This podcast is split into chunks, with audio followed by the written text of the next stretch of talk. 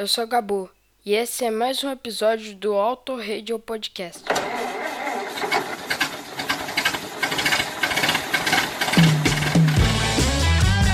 Olga, traga meu pullover. Vamos ao baile dos enxutos. Requebrar o esqueleto.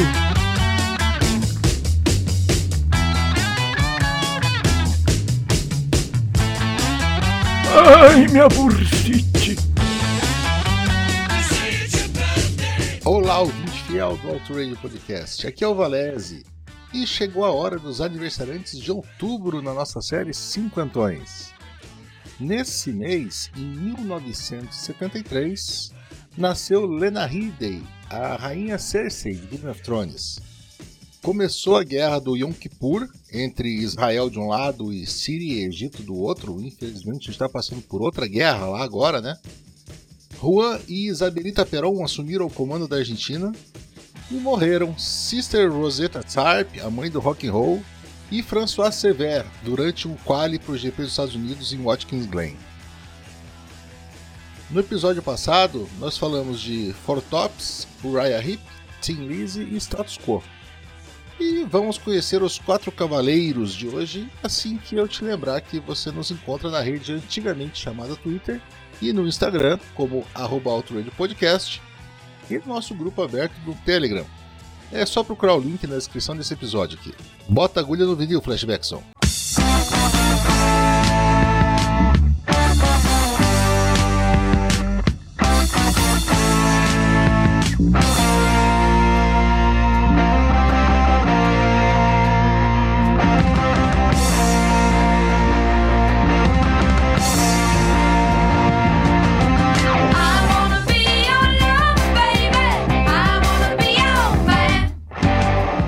Começando da maneira mais épica possível, vamos saudar o cinquentenário da obra-prima do rock progressivo, o lendário álbum conceitual Quadrofenia do The Who. O sexto trabalho de estúdio da banda também é a terceira ópera rock deles. 17 músicas em 81 minutos divididos em dois discos que conta a história de Jimmy, um carinha mod dos anos 60 e suas lutas com identidade, alienação e rebeldia. O virtuosismo musical da banda entrega pérolas como Love Rain Over Me, uma das baladas mais emocionantes do Who. A interpretação vocal arrebatadora do Daltrey evoca angústia e a busca por redenção de Jimmy e culmina num final épico, com o título sendo cantado de maneira poderosa e comovente. The Punk and the Godfather, adoro esse título, é outra faixa que captura perfeitamente a essência do álbum, explorando a tensão entre a juventude rebelde e as figuras de autoridade. A letra de Pete Townshend é examinando a frustração e a desilusão do jovem com os adultos em volta. A interação entre a guitarra do Pete e a interpretação cheia de raiva e confusão do Daltrey é absolutamente genial. E eu ainda nem falei da bateria do Kate Boom, que é destaque, por exemplo, na faixa 5.15. Na verdade, não é a hora, não estou dando a hora. 5, 2 pontos, 15 é o nome da faixa, eu acredito que fala 5.15, com um ritmo pulsante, energia no máximo, te lembrando toda a energia da juventude. A gravação desse épico levou mais de seis meses de sobreposições de instrumentos e vocais, e a produção do Townshend foi fundamental para dar vida à narrativa, que em 1979 virou um filme dirigido por Frank Rodin com Sting no elenco. O álbum duplo ficou no top 10 de vários países e é ouro na Inglaterra e platina nos Estados Unidos. A estreante do mês é Suzy 4, americana de Detroit, que tem esse nome mesmo. Na, na, verdade, o avô italiano dela tinha o sobrenome Quattrocchi, ou Quatro Olhos, mas abreviou quando emigrou para os Estados Unidos. Nascida em 1950 e fortemente influenciada por Elvis pela TV, Suzy se tornou uma das pioneiras do rock e uma das melhores baixistas do estilo. Seu álbum homônimo tem muito de hard, bastante glam rock e a voz característica de Suzy já estava em canções como Glycerin Queen, com letras bem atrevidas para a época, uma postura que influenciou artistas como John Jett e Chrissy Hines. O cover de I Wanna Be Your Man, que a gente está ouvindo agora, com um break antes do fim de cada verso, é muito legal pelo que deixa implícito. E temos ainda 48 Crash, rock and roll cru e poderoso e um riff de guitarra viciante. A letra, diz a lenda, fala de andropausa. Suzy foi uma feminista sem saber disso. Na verdade, ela nunca militou ativamente. Inclusive, eu vi uma entrevista que ela disse uma vez que, abre aspas, eu concordo com todas as opiniões do movimento pela liberação feminina, mas considero muito hipócrita pessoas gritando somos todos indivíduos únicos no meio de um grupo, agindo como ovelhas e seguindo líderes que não têm nada a dizer. Se agrupar tira toda a ideia de liberação feminina, fecha aspas. Ao invés de militar, ela abriu seu espaço no meio masculino sem fazer nenhum tipo de concessão, e alfinetando sem dó quem atrapalhasse. Isso fez com que o sucesso de Suzy fosse muito maior na Europa e na Austrália do que no seu país natal. E logo depois de lançar esse seu primeiro álbum, ela foi morar de vez na Inglaterra.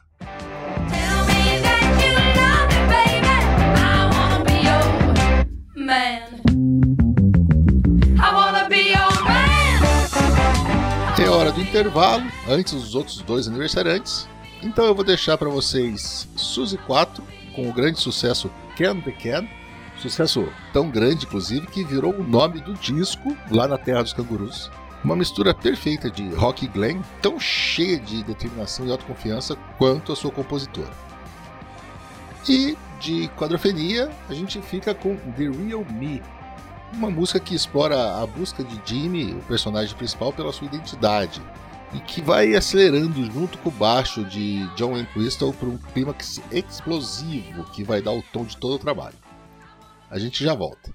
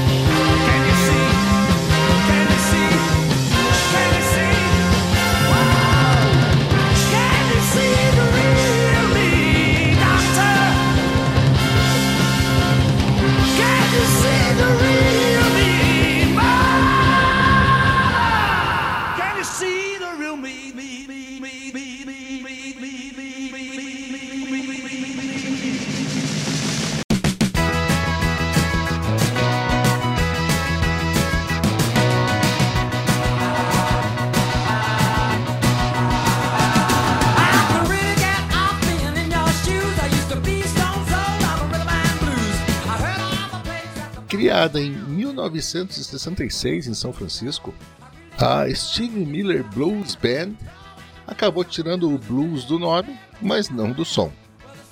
O ritmo se mistura ao rock clássico em todas as nove músicas do oitavo álbum, The Joker, cinco vezes platinado e número 2 nas paradas da Billboard, refletindo o sucesso que fez as rádios.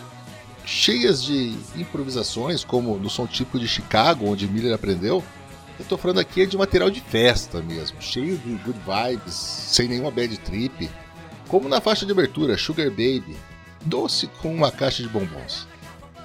Pena que é uma festa curta, só 35 minutos. Mas bobagens divertidas como Chubadado Mama Mama, experimentem falar isso em voz alta sem se sentir idiotas, né? Ou o cover Your Cash Ain't Nothing But Trash, extremamente grudenta nos ouvidos e que vai fazer você bater os pezinhos no ritmo sem nem perceber. Outro ponto alto do trabalho são os vocais macios de Steve, que definitivamente soa como alguém que não tem um problema sequer na vida. Confiram, por exemplo, em The Loving Cup, a única faixa que não é meio blues. Ela é 150% blues. The Joker é o disco perfeito para se ouvir no final de um dia difícil de trabalho ou para começar oficialmente o fim de semana. Vitrola! E o nosso último e grande nome do mês é simplesmente Elton John, que já era um sucesso quando lançou seu sétimo disco de estúdio, Goodbye Yellow Brick Road, em 5 de outubro de 1973. Mas foi esse trabalho que o elevou de estrela a ícone da música. Um álbum duplo com 76 minutos no total e 17 músicas que formaram boa parte do material sensacional do Sir Reginald Kennedy Dwight, o nome de batismo dele. E um ponto alto na sua parceria de composição com o amigão Bernie Taupin. Abre aspas, foi uma época em que nós não tínhamos medo de nada, fecha aspas, e ele declarou anos depois numa entrevista. Muitos já chamaram esse de álbum conceito por conta da ligação frouxa entre as músicas, que orbitam ali entre os temas de fama, sucesso e celebridade. Como em Candle in the Wind, que muitos acreditam que foi escrita para Marilyn Monroe e que depois foi redesignada para a princesa Diana após a sua morte. Duas das mulheres mais famosas e trágicas do século XX, representadas pela letra que alerta sobre as armadilhas do reconhecimento como também é mais ou menos a premissa de Benny and the Jets, meio R&B, meio funkeada, que passou 18 semanas no Hot 100 da Billboard, algumas delas no número 1. E outras que sozinhas dariam um argumento para um filme que eu veria como The Ballad of Danny Bailey, o criminoso em fuga. Também vale a menção a Your Sister Can Twist, But She Can Rock and Roll, que é essa que está tocando agora, com Elton reafirmando seu amor pelo rockabilly dos anos 50, do jeito que ele já tinha feito com Crocodile Rock, um pianinho inspirado em Little Richard e backing vocals praianos à la Beach Boys. Goodbye Yellow Brick Road é aclamado como o trabalho de maior sucesso do britânico, inclusive comercial, com mais de 20 milhões de cópias vendidas no mundo todo.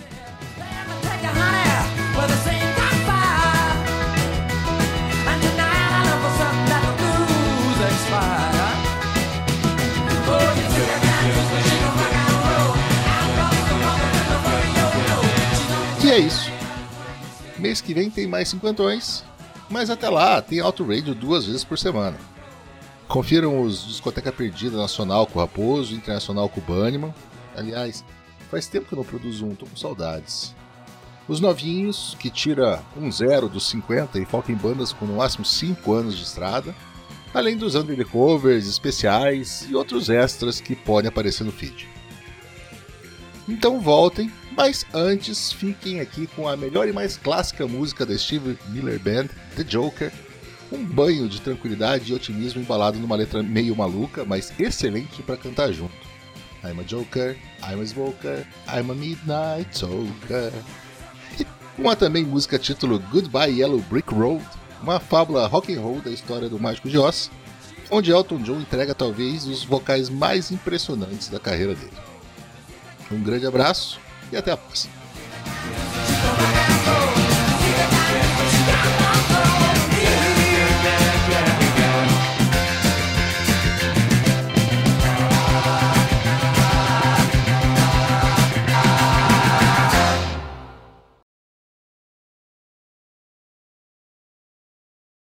O volume está muito baixo. Isso.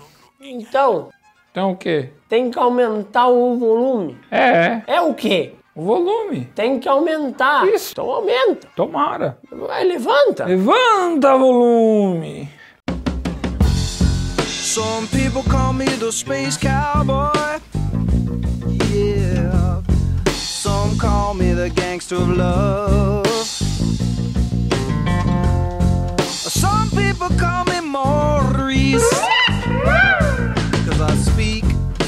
The pompatus of love. People talk about me, baby say I'm doing you wrong, doing you wrong. Well, don't you worry, baby, don't worry. Cause I'm right here, right here, right here, right here at home. Cause I'm a picker, I'm a grinner, I'm a lover, and I'm a sinner. I play my music in the sun. I'm a joker. I'm a smoker, I'm a midnight toker. I get my loving on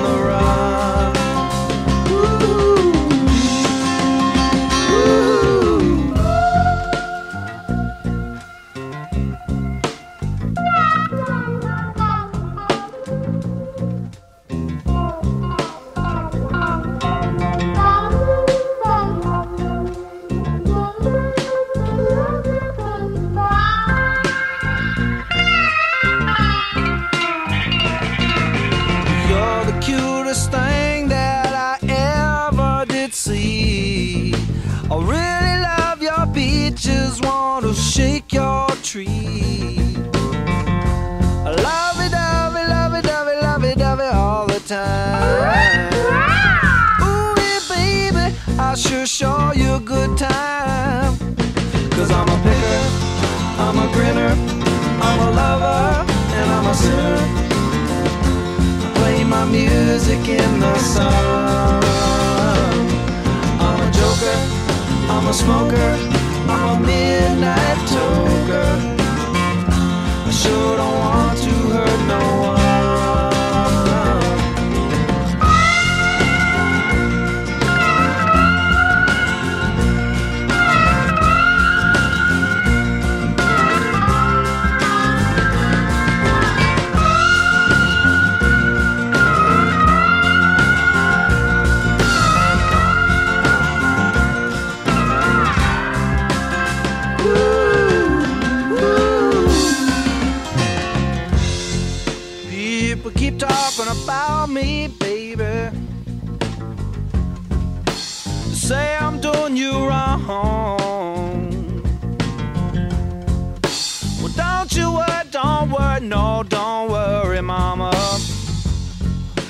I'm right here at home.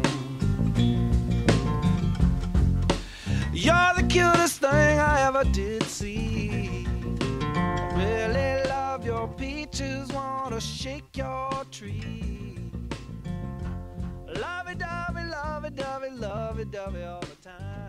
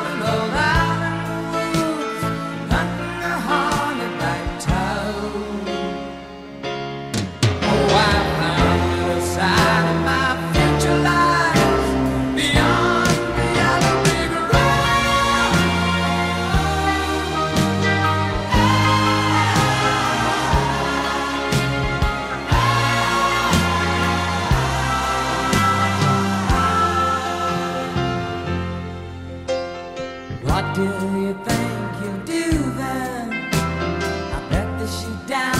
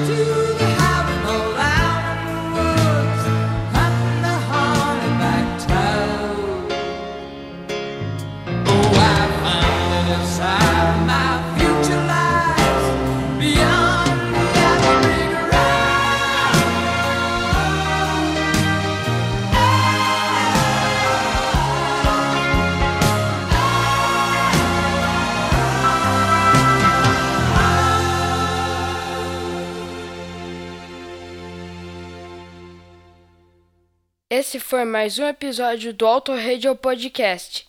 Tchau!